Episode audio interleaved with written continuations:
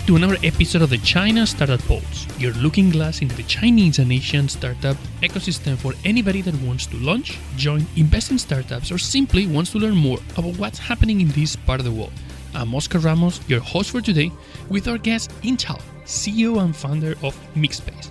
During the podcast, he will talk about his personal journey and lessons learned as a Chinese entrepreneur coming from Australia and the corporate world to launch a startup in the super competitive Chinese market. While doing his first startup, he identified an even better opportunity in the co working space in China, driven by a different working style that new generations are looking for. He also will share best practices on how to better manage workforce in China and how things work outside of big cities. Without any further ado, let's get started. Our guest today is Feng Yintao. He is Chinese but born in northwest China. He studied computer science, went to Australia for 10 years when he learned about efficiency and systems that never fail working 10 years in banking. After that, he came back to China to start an, a fintech startup where, well, things were complicated. Regulatory issues are complicated in that space, but he had his own uh, need he found that there was a different need, different way of working in China, and he's that's how he started Mixspace, one of the leading co-working spaces networks in China, and one of the most technologically enabled with a very important component of art in it. So, Intao, welcome to the China Startup Pulse. Uh, thank you very much. It's my pleasure to come here. Well, Intao, share with us uh, and, and all of our listeners your experience as a returnee after 10 years in Australia, coming back to China to start a company. Uh, it's very interesting experience because I graduated from a university in China and then go to Australia to study. Uh, so in my career, I never really worked in China before I came back. So there's a, a, reverse cultural shock for me as well. I thought I know the culture, I know the business, but when you actually work with people and start to grow a business here, it's very different, different from my working experience and how I deal with people, how I cooperate with different uh, partners. It took me a lot of time to adjust that. And also it's very different uh, in terms of how you manage a team, way to communicate and the labor regulations are quite different as well. So it took me uh, quite a long time, even I'm a Chinese, to fit into the uh, Chinese startup thing, I guess. Can you share any stories of anything that was surprising and maybe led to a funny situation? Uh, yeah, there's quite a lot interesting stuff. For example, in when I work overseas, right, you know, when you work with colleagues, you don't really, or you don't have to connect with the social media on Facebook, and you don't really use Facebook to talk about work. But in China, everyone's on WeChat, and you use that to make new friends, and you use that to communicate work stuff as well. So it's very funny when you look at some people's like moments, their 朋友圈, and uh, they were drunk last night. You know that, and now this morning you are having a meeting with them. so no excuses if you arrive late. yeah, and it's uh, sometimes it feels like well, I don't really want to know this much, but uh, I guess that's one thing. So you work with the people and you get to know them uh, and building a relationship. The line between work relationship and personal relationship is not that clear. Sometimes, or it's blurred, and sometimes it's actually just one thing. So that's the first thing I guess I, I learned from the whole thing. And also, see, because I spent 10 years in Australia, I don't really use a lot of social media and I don't really have, a, I mean, uh, use a lot of Chinese social media and I don't really have a local network. And when I came back, I basically no one. And when I first time on WeChat, I thought Moments is more like a journal. You only do that and you only yourself can see it. But then I realized, no, it's uh, public to everyone. so you were sharing a lot of things to your investors. Thought I'm just cursing someone without no one knowing, but yeah. So one of the questions is like, why did you decide to? I mean, did you came back to start a company, or you came back and then you thought, okay, uh, starting a company is what I really want to do? I came back to start a company because I think after 10 years in Australia, I realized there's much more opportunities in China. The business is or the economy is growing still very fast and there's still a lot of things that is already being very well developed in countries like Australia, but uh, it's still in very early stage in China. So that's why I decided to come back, and particularly I think uh, in the fields of they call it technology plus industry, like uh, use technology to change how traditional industry works in China still has a lot of opportunities. So I came back and uh, I, I started that fintech company and then I started the MixSpace. Hmm. You're looking into this idea of the technology plus, where a lot of companies, a lot of tech companies in China, so-called tech companies, even the unicorn companies, yep. they're actually companies that don't have a very unique technology, but they are definitely using technology to create great value in, yeah. in the space. Can you elaborate a bit on that and, and share some examples for people? Yeah, I think there's a couple of trends in China actually shaping the modern China. One thing is obviously the urbanization, and the economy is growing very fast. Based on that, because the growing is so fast that it creates a unique opportunity for a lot of fields that you don't have to grow in the traditional way. You can jump from phase two to phase three, basically a lot of industry had doesn't really exist before, and now it can become use modern technology, uh, do it straight away in the most modern way, rather than create the industry, reshape it, develop it. So that's uh, where the opportunities come in, uh, and I think that's why most unicorns in China are using technology to create or reshape a industry rather than develop their own technology. Similar things, I think, in the uh, traditional property industry as well. More and more small companies coming up and they're needing new ways of working. But China doesn't really have this uh, co-working uh, supply at the moment. And uh, because the economy is growing so fast, and you will see more startups and small business coming up, and uh, the percentage of them, their share of the percentage of the market will grow much bigger. I think there's a big opportunities in this field. I always, every time I have to explain to people like the opportunity of the market in China, everybody thinks about the size of the market, the speed of growth of the market. But you actually mentioned a point that I think is, is very important, which is Chinese consumers are very open to try new things. They're very open and they're not necessarily scared of technology. They see technology as something that makes their lives better. How important was that when you decided to launch your, your first startup in, in the fintech space? Was that something that, that made things faster than what you expected? Yes, I, I think so. Because uh, as you mentioned, the Chinese consumers are more adapted to technology. And for example, in the payment field, they don't really have check. In China, when you use checks. So for them, there's no problem to use phones, and it actually feels much secure to use phones to pay and uh, to invest and to purchase financial products. They don't want to talk to a financial planner because they don't just you don't have one around that makes a lot of things, building new things much easier. When I founded that uh, fintech company, I find that when you are online, when you have online exposure, when you have all your material and data online, it's actually easier to convince people rather than sending someone to talk to them face to face. That's one example where technology and the new ways actually can touch or connect to the customer easier than the old traditional ways. I think it's a general case in many fields in China. You don't have existing industrial practice, so the new things can come in much easier.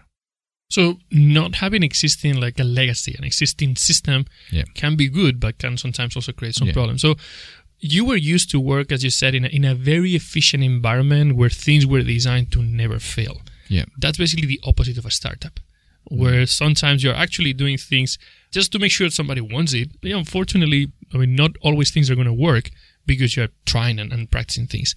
Is there anything that was like a very difficult mental shift for you coming from a corporate to the other side of the of the equation? Yeah, I think the biggest change is uh, I don't have to think everything through to start acting when I was working in corporate, you need to have a very detailed plan to do anything. And you have to go through all the processes and you have to have a backup plan, rollback plan, all that. But things are changing so fast in China and experiment or quick experiment and uh, more agile working ways, building iterations is much more efficient than plan and try. So that's a very big mental shift. And I, I think that's uh, actually works out uh, very good for us when we uh, switched to more this iteration way of working. So it was a double loop for you. You had to yeah. move from Australia to China and then from corporate mindset to entrepreneurial mindset of yes. really, really fast iteration. So there was a lot of things good in China, but what did you miss? Like, what do you think was something that, that you were missing from your experience in uh, outside of China, and you would have liked to have that running your business here? I think the clarity of regulation. is uh, no matter in the fintech company I, I did or in MixSpace, we have a lot of thing to do with regulators, different regulators, policymakers. It's actually a double-edged sword when you have this unclarity in regulations. Sometimes it works out good for you because you basically experiment new things and it doesn't break any law. There's no clarity on it. But it's also sometimes bad to ask as well. They might change the idea how to explain the, the rule and suddenly what you're doing is on the wrong side of law. So that's the thing I miss. But also on the other way, it's also the thing I think should be there to allow innovations uh, as well. It has to uh, on the different or on the right situation. Let's talk about co-working. Like you went from banking to fintech startup. That kind of sounds like a natural step, but then you went from fintech startup to co-working. How was that transition, and, and why did you decide to launch a company in that space? Yeah, I actually was interested in the property market for a very long time, especially how commercial property and asset management fields in a very long time. When I was in banking, I was also touched on a lot asset-backed security products, which have a lot to do with uh, property management. And uh, I realized that this industry, the property management industry in China, is uh, very lagging behind in the terms of the market or the economy is already developing very fast and uh, younger people actually moving into new way of working styles, but the offices are still managed and supplied in a very traditional way.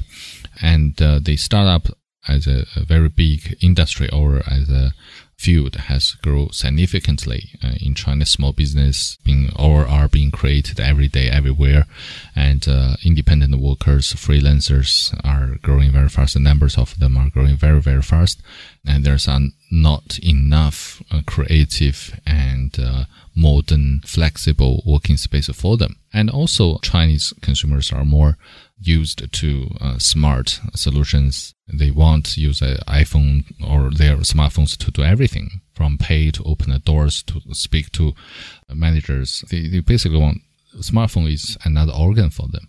So there need to be more smart spaces. And also the younger generation need a proper design, more comfortable, more humane workspace. So all these needs are not being met by traditional office solutions. And uh, also, people are working in different locations. They want to be able to work remotely and uh, roaming around. So uh, all this create the basically a new industry, and we think it's a very good opportunity to get into this industry at early stage.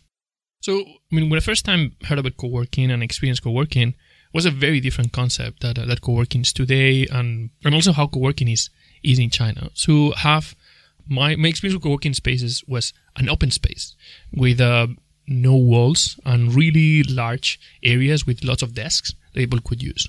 But co-working in China is different. The, the need of co-working comes from a different place. So how, how is co-working in China? What is co-working in China? I think the fundamental idea of co-working is shared facilities and uh, shared services, right? Uh, it doesn't has to mean no wall space, right? I think for Chinese working cultures or more generally Eastern working cultures, people want to have their own private space as well as shared space.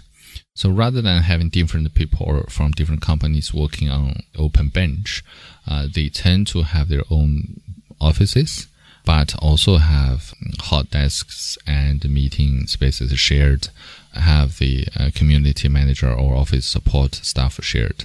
Uh, also, in the terms of creating community, it's very different from the Western uh, style of co-working space. Most of the local business people, when they talk to each other, they need someone to introduce icebreaker. They don't normally direct talk to a stranger. So rather than holding events to create the uh, social touch points, we need to have more active uh, community managers to connect people and uh, also create uh, like a business dinner and uh, uh, proper introductions to make sure that people are feel like they are in a well connected community. That requires more effort from the operator to create and connect the community than other ways. Yeah. So I think that's a really, really important because that's the second thing that people associate to working spaces. Now, lots of events, lots of activity going on there. So how's a normal day in a working space in China? I guess more traditional, or let's say during the daytime, it's uh, more quiet. I think in MixSpace and people are focused on the work they're doing. And when it comes to the end of the day, they start, the events starts and people start to getting to know each other. And I think that uh, for a local business, they need a little bit more time to getting to know each other. This is reflecting the Chinese uh, business culture as well. And the community manager need to be more active and engaging. They more acting as a conductor of the whole thing most of our customers are actually small business rather than traditional startups, if that makes sense. So they tend to more focus on uh, how they generate business connections rather than sharing uh, new ideas. But we encouraging that as well. So we want people to be well connected because small business, is, well, it's the same everywhere in the world. Small business, living environment is very hard everywhere, and uh, they they work very hard to create uh, business opportunities, and we want to help them to succeed. Yeah. So you mentioned earlier that one of the drivers of the growth of co-working in China was the was a new generation of Chinese workers that was demanding a different type of working relationship, different type of environment. They had different expectations. How is this something that these small businesses also see as valuable when they go to a working space in terms of talent attraction and talent retention. Yeah, that, that's a very good point. I think for small business, hiring good people is very hard. And for startups, sometimes good people is effectively everything they have. So having a good working environment, a more connected working environment will definitely help them get good people. And the new generation of workers, they have higher standard of uh, living space as well as working space. Uh, not just uh, the physical space, but also the people working around them. They want to feel like, well, I'm working in a very nice, well, renovated space, well designed space, as well as working with people, not necessarily in the same company, but uh, working in an environment where good people are, smart people are. So that's very important for small business to create this. Yeah, because sometimes for a small business or startup to create their own comfortable, well-designed environment is too expensive and not necessary. But what co-working provided is uh, from this perspective, supporting them to acquire and uh, holding the uh, talents do you have any do tenants come back to you sharing like their experience about how this is something that has impacted their business in terms of uh, of how long is the retention compared to them running the business in a in a more traditional space or their own, or their own office I don't have the exact numbers, but uh, one thing I can tell you is that more than 90% of our customers, no matter they are coming from traditional uh, offices or they used to have uh, like offices in, in their residence, uh, once they move into co-working, over 90% of them has decided never move back to other working environment. So basically, I think that's a very good number and strong number telling us co-working is helping small business obviously different type of co-working because there's several slightly different type in co-working in China. Some of them are more focused on tailored towards the startups. Some of them are more like business centers. Some of them are more uh, focusing on technology and the MixSpace uh, focusing on uh, helping small and medium businesses use well-designed space and technology. And uh, different players uh, have different product to fit for different customer segments. So right now, one of the key things that the, West is learning about China in the space of new working style or how people work in China is 996, the typical schedule of a technology startup. Will they work 9 a.m. to 9 p.m. six days a week? Are co-workings helping make that easier, or how are co-working spaces being part of that process? Yeah, I think the interesting thing is our customers are not working 996, or majority of them are not what we noticed is that flexibility is very important for the small businesses. They want their employees to have the ability to choose when they want to work. Generally speaking, workers in small business work longer and harder than big corporates and obviously much harder than developed countries. But most of them start to have stronger requirement for comfortable working environment and flexibility. Uh, definitely co-working is helping them to have that flexibility and we support a 24 hour working uh, environment. They can come in and uh, go anytime they want. They can change the um, air conditioning and everything, whatever they want. Yeah, so, still remember like uh, my first visit in Beijing, early winter and no, the aircon, the heating is not going to start until this day, and it right. doesn't matter that it's freezing, that yeah. you're going to have it, or the aircon in summer is going to be off at 6 p.m. Right. And then you're going to be working until late, exactly. and it's, it's like super, super hot. Yeah, exactly. That's the case for traditional office buildings. In most of traditional office buildings in China, the the air conditioning is only from 8 to 6, right? So that doesn't really help small business, particularly internet companies. So we're talking during doing one of the presentations uh, in one of the events we organized, and you were uh, introducing that as a small startup, as a small business, you also have to change the the way you manage. Uh, you have yeah. to manage differently because well, you have a different working force, and you also have different type of talent that you can attract. Yeah, I think that's very important. That is uh, one big thing I learned really hard, in a hard way. That when I switch from corporate working style to a startup working style, particularly in China. I think a, a number I shared is that 4%, only 4% of Chinese actually have a education above bachelor degree. So it's actually very hard to hire good people. When I was working in big corporates, normally assume that people working around you are talented and uh, very capable. And in China, and especially if you are a startup, you can't offer very good salary package, you might be able to find several, three or four partners, really high caliber, very capable people, but you can't or you cannot afford to have everyone in your team are really top notch people.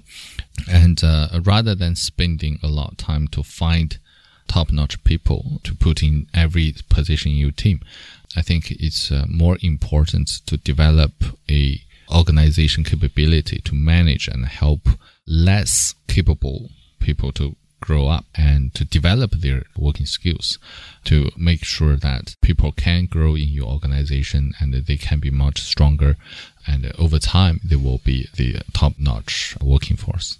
You see in with this problem of, of access to talent do you see co-working where there's more transparency there's more interaction between members as a risk for startups to lose talent or more as a way for startups to be startup founders or, or managers of small businesses to actually work together on uh, developing the, their talent I think it actually helps because uh, a good influence pass on, right? obviously bad influence pass on as well. But uh, when you have more uh, good companies, good practices, and a small business will learn from each other. Also, I think the it's not really peer pressure, but the influence from the the company next to you sometimes actually add pressures on the, the company as well. When employees see, oh, well, how the other guys are working, they actually can inspire themselves and motivate themselves to move forward. Obviously, there's a risk you might lose people uh, in a co-working environment. But I think it's the same everywhere. If the company is not losing good people in a co-working space, they will lose it online. So it doesn't really change much. Yeah, it's actually one of the secrets of accelerators, where yeah. what this peer pressure when you see other companies going through the accelerator program, and you see one company doing really good here, is like, oh, if we really want to be successful, we need, at least we need to be as good as these guys. Yeah, and yeah. if you put together this layer of peer support, that becomes super helpful because you can say, "Oh, we're not competitors. We're kind of sharing something here. Yeah. Can we work together on these?" Um, sometimes ask for help or or through presentations or introductions yeah. can help. That how involved is the community of tenants in providing this content of events that you're running? Yeah, and in MixSpace we we focus more on connecting founders. I think the, the founders actually helping uh, each other more uh, especially when the founders start from different background perspective. One thing I learned uh, very important is uh, whenever you do this might not just particularly works in China. I think it probably everywhere. So whenever you do, just you always need to speak to successful traditional players and especially those small but money making business in the certain field, they always have some tricks and uh, help you uh, understand the business significantly or understand the, the market significantly. Uh, not necessarily always the big companies in that market segment uh, tells you everything you need to know. So uh, when we have a lot of small businesses works in different fields, uh, and they survive very well and uh, making profits and they share how they survive in their own market segments actually very inspiring some of the insights are not really you reading from newspapers or reading from headlines we're talking about co-working we're talking about uh, this m- very very forward looking mindset a lot of people that comes to big cities like shanghai beijing shenzhen they see that very very easily how different is this in second tier cities? The second tier cities are, I think, is quite, at least from my perspective, I think it's uh, a little bit challenging for co-working to survive. One thing is small business are more concentrated in first tier cities. And all, of course, the startups support receives much more support in big cities. Also, the talents are more concentrated here. Freelancers are here. So for co-working, I'm not saying that there's no opportunity, but I'm saying that it will be much smaller market than the first tier cities.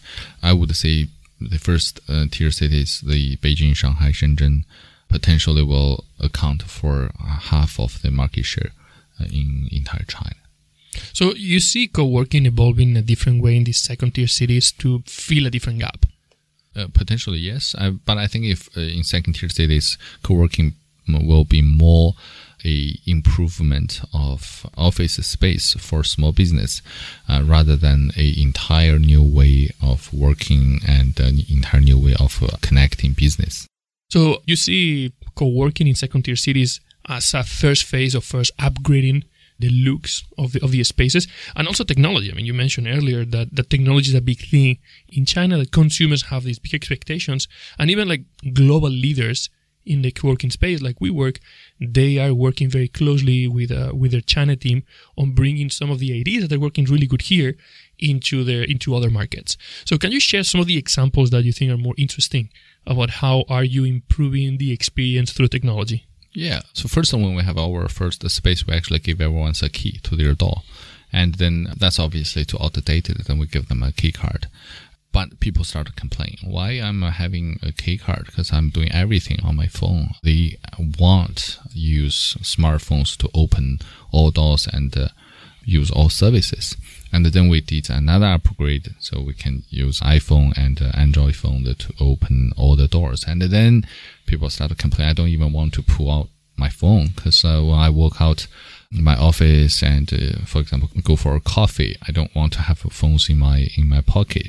And um, if I lock my phones in my office, how do I supposed to open the door? So now we're doing face recognition. So it's a kind of uh, people are already so used to technology uh, and they put much more value on technology and the experience brought to them by technology.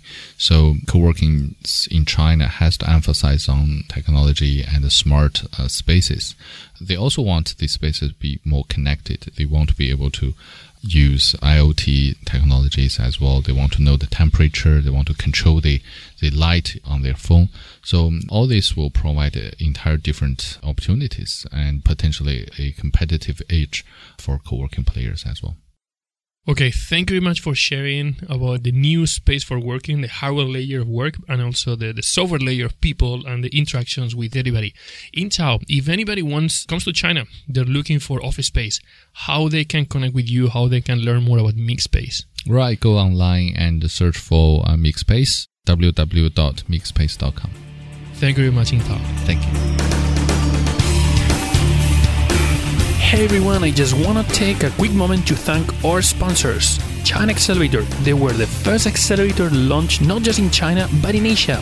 Based in Shanghai, they help global startups enter China and Chinese startups expand internationally. Up to now, the only accelerator in Asia that has accelerated a company that became a unicorn. You can find out more at chinaaccelerator.com. People Square is the original co-working space in China. It's your home for startups, no matter what you're working on, small team or large. It has the environment and the culture, everything that you need to work on your idea and make it successful. Founded by Bob Jung, an entrepreneur himself who really understands what startups need. It's a great place to bring your team and find success. You can find out more at people-square.com. If you like us, please give us a 5-star review and share with your friends.